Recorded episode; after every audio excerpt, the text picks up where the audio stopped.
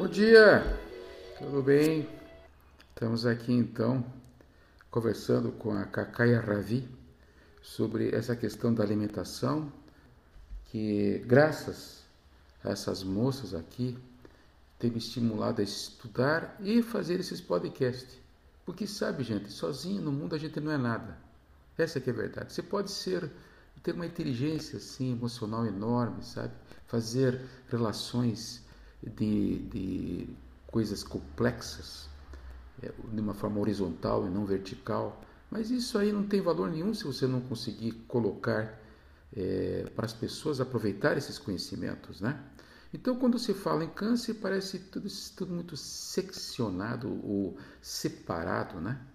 Então, vem um e fala que curou câncer com dieta, vem outro fala que curou câncer com um remédio extraordinário lá que está sendo aprovado no, no Senado Federal. Imagine botar uma, uma, um assunto desse no meio de políticos ávidos por outras coisas. Não, olha aí, Ravi, já está olhando cara feia para mim, tá bom, eu vou desviar. Mas então, de repente, me veio essa, essa fartura, né? De estar ao lado de duas pessoas que estão me estimulando a trazer isso aqui à tona para vocês, né? Então, nesse pode passado aí, nós colocamos muito a tríade, né? Das raízes dentro da dentro da, da, dessa visão da dieta yógica, né? Que eu já expliquei a vez passada, quais são as, as nuances dela, né? Tá, então, quais são as nuances dela? Se vejam que lá no primeiro podcast eu coloquei, né? O que, que vem do solo, o que vem do sol, e o que vem da terra. É bem diferente os três, né? Lógico. E não vou, não vou entrar mais nesse assunto. Quem quiser se atém a escutar os, últimos, os, os penúltimos podcasts, vai estar lá bem explicadinho isso, essa visão dos yogis, yogis em relação quais são os alimentos. Sim, para curar, não, para é, complementar o tratamento do câncer. Mas a grande cura sempre é a prevenção. Vamos deixar esse câncer para vocês terem com os seus 120 anos, que todo mundo vai ter, só que graças a Deus vocês vão morrer de outra coisa, de outro diagnóstico. Mas tudo bem, foi um erro médico, certo? Não ter feito o diagnóstico antes de que ele ter acontecido. Muito bem. Ora, viu, você está, está querendo achar que eu estou meio nervosinho hoje. Não, não estou não. Fique tranquilo. Tá? Então, só para recondicionar vocês, né? Esse alho ele tem uma, uma atuação muito grande, todo mundo sabe, sobre a questão de, de infecções né, bacterianas, de envenenamentos. Então, ele limpa esses. É como se fosse um, um detox é, de suplementação via oral. Né? A gente faz isso via oral, intramuscular do venoso com as substâncias que a gente usa. Né? Não é nem substância, são produtos naturais que a gente usa dentro do consultório. Esse é um extremo, né? O outro extremo então é que vocês, terapeutas naturistas, nutricionistas, lidando com essa massa de população ávida por ter esse tipo de orientação e que o médico não tem condições de dar. Tá, Ravi, fale. Sabe o que é? Vocês são todos metidos, viu? E acham que esse, esse, esse lado assim é, é coisa para nós mesmo lidarmos aqui, para, como dizer assim, o povo lidar. Ô, Ravi, tenha paciência. Se você for lá na, na Índia, entendeu? Lá tem hierarquia. Qualquer sociedade tem hierarquia. Se o médico não tem condições de sentar e dar essa orientação, por que não passar para uma pessoa que está louca para fazer isso? Por que não? Responda. Agora você saia dessa tua egolatria aí, é, poderosa, etc.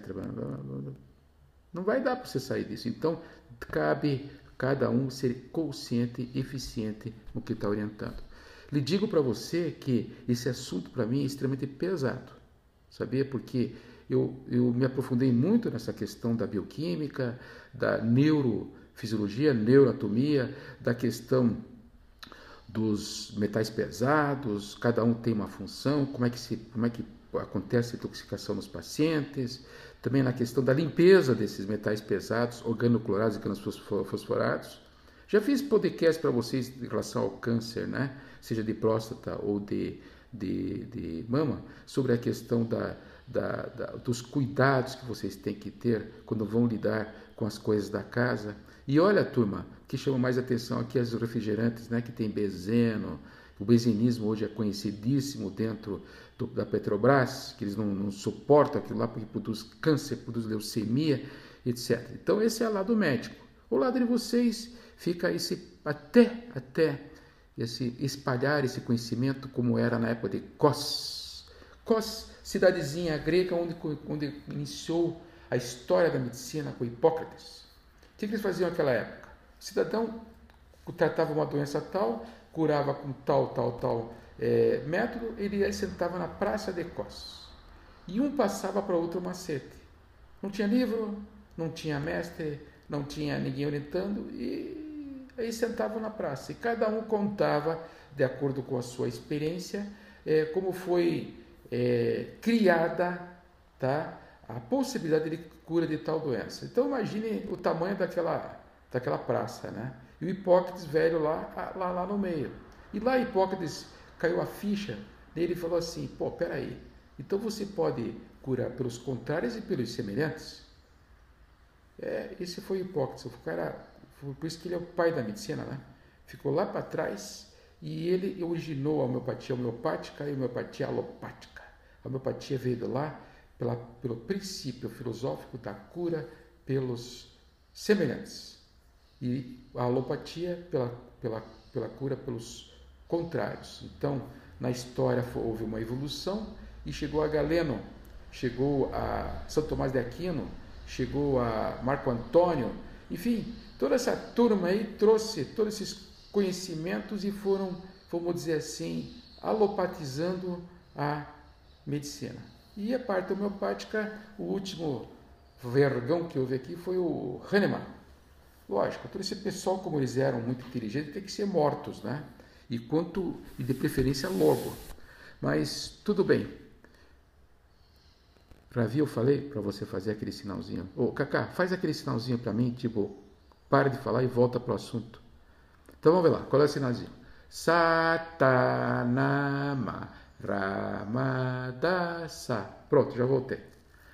É, então, agora, falando isso, vamos entrar aqui porque, quais são os alimentos que devem ser evitados, principalmente no câncer. Açúcar branco, todo mundo sabe, faz mal e é o que todo mundo come. E come de forma direta, se entupindo de açúcar com gordura, ou de forma indireta, que ele estabiliza até todos os alimentos amargos que são que não são vendáveis, vem lá no fundo um açúcarzinho. Então, é uma população melada hoje. Nós todos temos é, é, é, um excesso de açúcar no branco no sangue. Como é que a gente vê dentro da nutrologia? O paciente entra em estresse. O açúcar branco é a melhor maneira de você fazer com que esse paciente esgote o cortisol plasmático dele e entre na quarta fase do estresse. Então, as fases já foram descritas. Lembra, Cacá? É, você está ficando boa nisso aí, hein? Podia fazer até você mesmo um podcast só sobre isso, tá? Estresse, alimentos estressantes e cortisol, tá? Do cortisol vai fazer o quê? A quarta fase. O cara entra num uma fadiga tão grande que não tem reações nem imunológicas e muito menos de saúde para poder reagir contra esse fator externo. Então, estresse vai levar a quê? Hipertensão arterial, vai levar a um estresse é, cardíaco, sintomas noturnos, principalmente quando estão deitando de coração, por uma depressão também muito de alguns é, elementos porque o açúcar branco ele rouba a vitamina, todo o complexo de vitamina B. Ah, doutor, o senhor é aquele médicozinho que fica receitando vitamina para nós? É, gente, por isso que, foi por isso que caiu em, em desuso, né? Porque houve uma apologia dizendo que quem vitamina, receita vitamina não é médico. Escuta aqui, escuta aqui. Escuta a história do paciente e você vai saber qual vitamina, qual vitamina você não misturar porque a mistura dos, desses suplementos, um combate ao outro, tá? E essa história ficar tomando de tudo quanto é vitamina é uma. Opa, tá, tá bom, tá bom, tá bom. Vou, vou, vou mudar de assunto, vou, vou mudar de assunto. Então aqui. Aí então o sal. O sal impede a assimilação de cálcio. Imagine. Então, e superestimula as glândulas suprarrenais, causa fadiga crônica, hipertensão, e o pessoal fica inchado, pressionando o coração e faz o estômago se tornar em hiperácido. Olha só que fartura de informações. Qual é a comida que não tem sal? Me, me indiquem, Cacá e Ravi, alimentos que não, comidas que não têm sal. Ah, eu sei, pô. Fala, Ravi, eu sei. A comida da casa do pô. Ah, é? É, outro dia vim comer na tua casa aí. Pelo amor de Deus, libera o sal. Sal é vida, é gostoso, dá, sabe, daquela cretiana gente. Tá, tá, tá bom, tá bom, tá bom. Eu até concordo com você. Mas depois que eu tirei o sal da comida e o açúcar da comida, tá? A minha história de saúde é outra, filha. Não adianta dizer que não, são coisas básicas, tá? E tem outra coisa também, eu concordo com você. Tem que comer de vez em quando sal. De vez em quando que eu falo é cada dois, três dias, cinco, é, cinco miligramas, então fazer umas pitadinhas de sal na comida. Né? Você mesmo pode salgar a tua comida, né? Faz ela sem sal, de repente dá uma pitadinha. Por quê? A aldosterona, tá?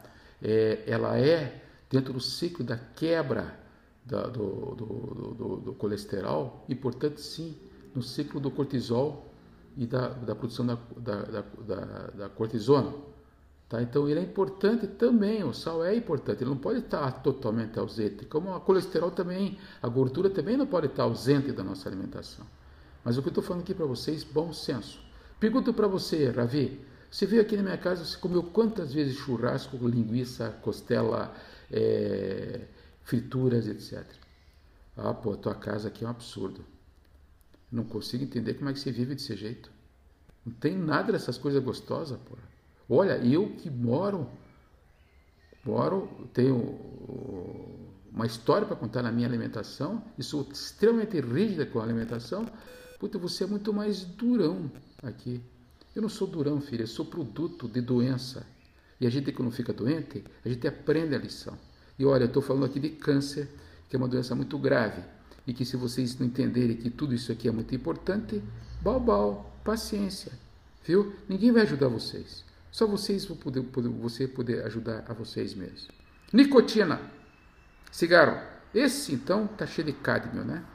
Cádmio e outros produtos químicos, né? Mas o cádmio é o principal, sabe?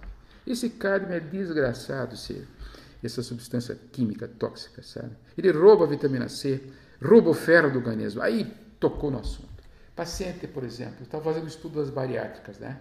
E aí fui descobrir que esse ferro é muito importante, não só para o paciente pós-bariátrico, tá? Mas para tudo.